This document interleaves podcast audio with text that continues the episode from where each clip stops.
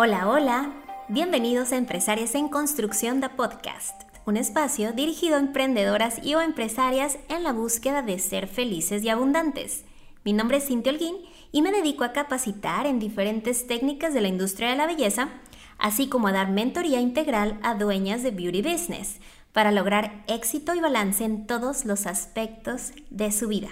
Este es nuestro capítulo 11, ¿Cómo encontrar mi propósito?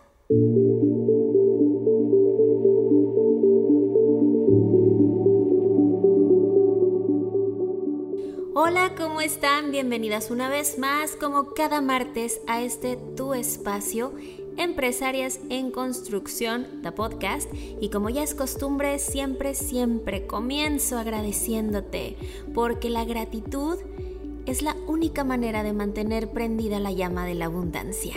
Así que gracias por tu tiempo, por tus recomendaciones, por todos tus mensajes, por tu apoyo. Y la idea del tema de esta semana nace gracias a todos los mensajes que recibo de chicas preguntándome que quieren comenzar a emprender pero que no saben por dónde.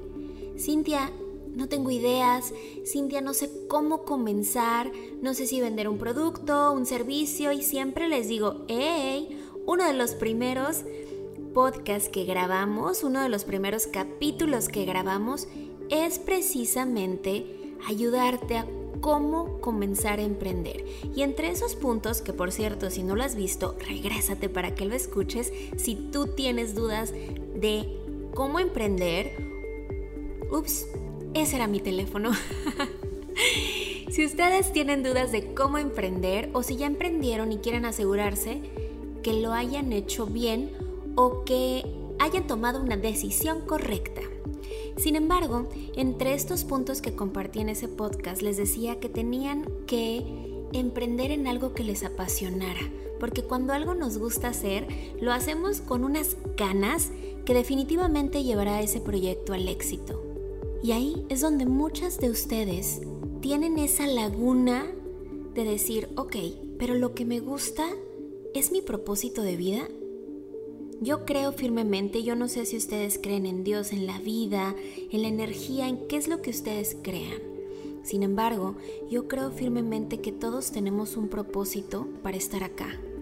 Todos nos conocemos por alguna razón y en este momento tú me estás escuchando por una razón. Creo que todos nacemos con talentos que muchas veces y lamentablemente no los despertamos y por lo tanto no los desarrollamos pero sí creo que cada uno de nosotros tiene un propósito diseñado específicamente para hacer este mundo mejor. Y siempre me encanta compartirte lo que leo, así que cuando leí estos cinco puntos para encontrar tu propósito, dije, se los tengo que contar a mis chicas. Y ahí te van. Estas son las cinco preguntas que debes de hacerte para encontrar cuál es tu propósito y por lo tanto hacia dónde debes de trabajar, porque no necesariamente estamos hablando de emprender. Muchos de ustedes no quieren emprender y está bien, ya lo hemos platicado en otros capítulos. Sin embargo, es importante que hagas algo que te guste hacer, que lo disfrutes, sino que andemos como zombies por la vida, arrastrando los pies y diciendo, oh my god, es lunes otra vez. Qué triste. En mi opinión, eso no es vivir. Eso es sobrevivir. Y la vida es tan maravillosa como para vivirla a medias.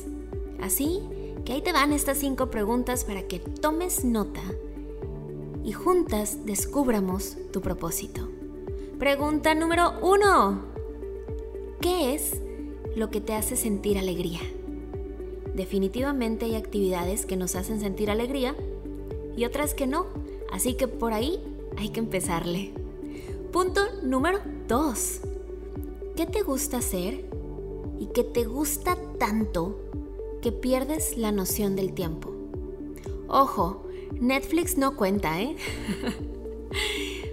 Todas tenemos o conocemos actividades que te gusta hacerlas tanto que no te das cuenta y que dices, oh my god, tengo dos horas leyendo.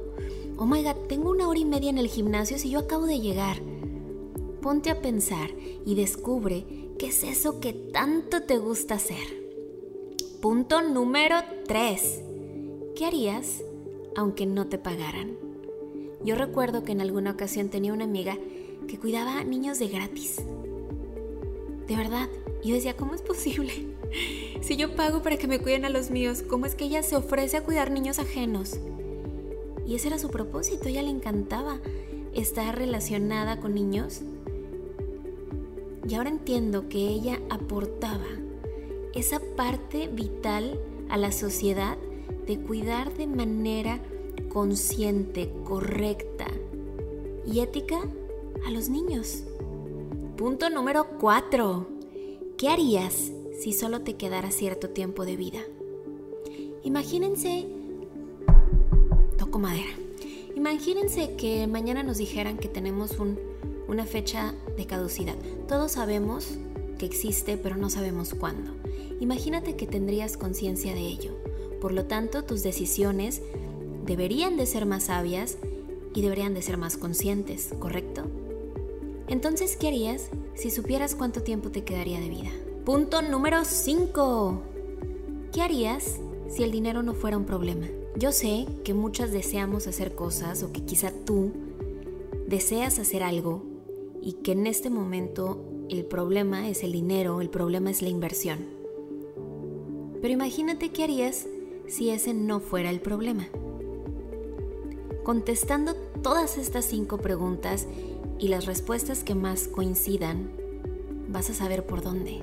Vas a saber cuál es tu propósito para que tengas esa meta y comiences a trabajar en ella.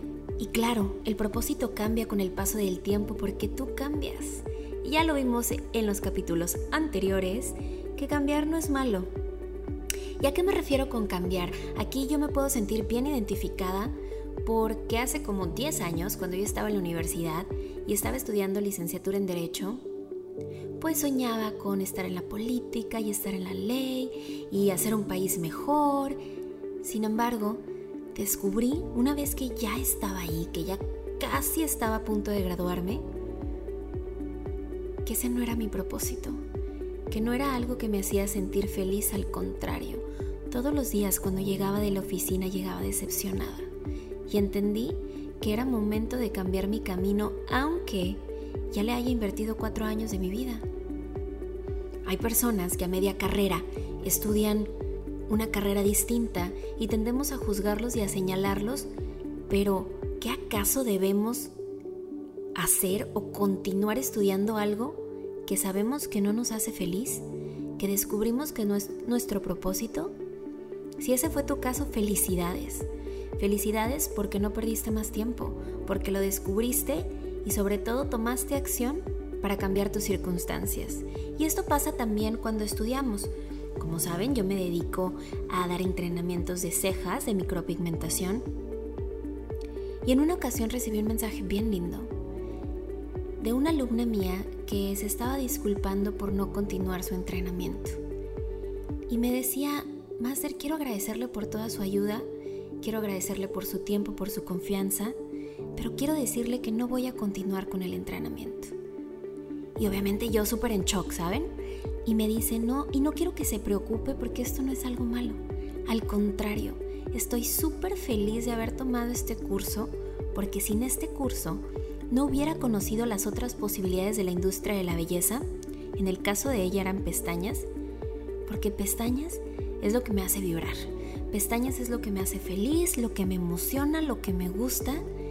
Y gracias a ese curso que no voy a concluir con usted, encontré mi propósito. Y yo nunca había mirado las cosas así.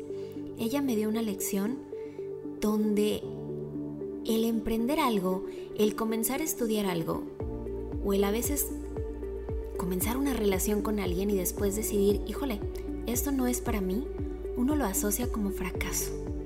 Y si en lugar de fracaso comenzamos a verlo como el principio del éxito, el saber que por ahí no era, porque el éxito y todo lo que tú deseas, desgraciadamente no está en la primera puerta que toques vas a tocar muchas. Si yo te contara todo lo que yo he hecho para poder encontrar cuál era mi propósito, yo lo tengo. Y a veces he sentido que no es. Yo sé que mi propósito es educar. En diferentes áreas, pero educar. El compartir y el ayudar a otros seres humanos a crecer, eso a mí me place, me nace y lo haría de gratis.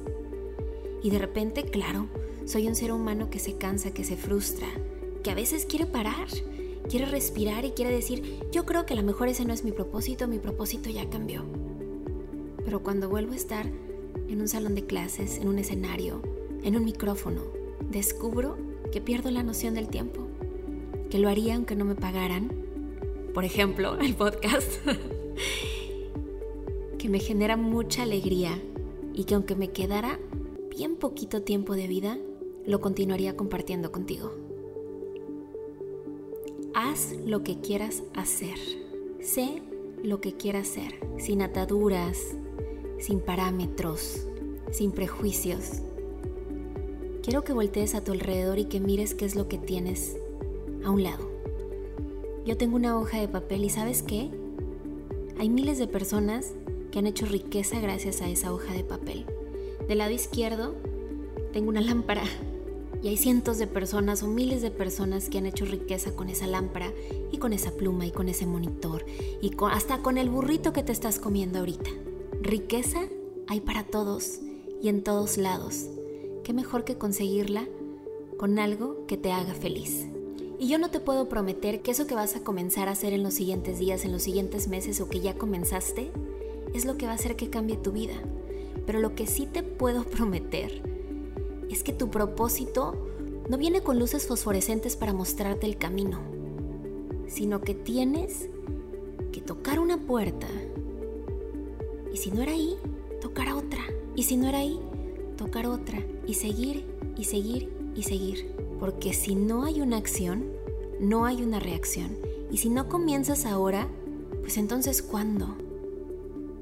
Me despido una vez más agradeciéndote siempre por tu tiempo, dejando una cita agendada ya para el siguiente martes y quiero que los siguientes días te respondas esta pregunta. ¿Y si dejo de pensar qué es lo que quiero de la vida y comienzo a entender qué es lo que quiere la vida de mí? Gracias.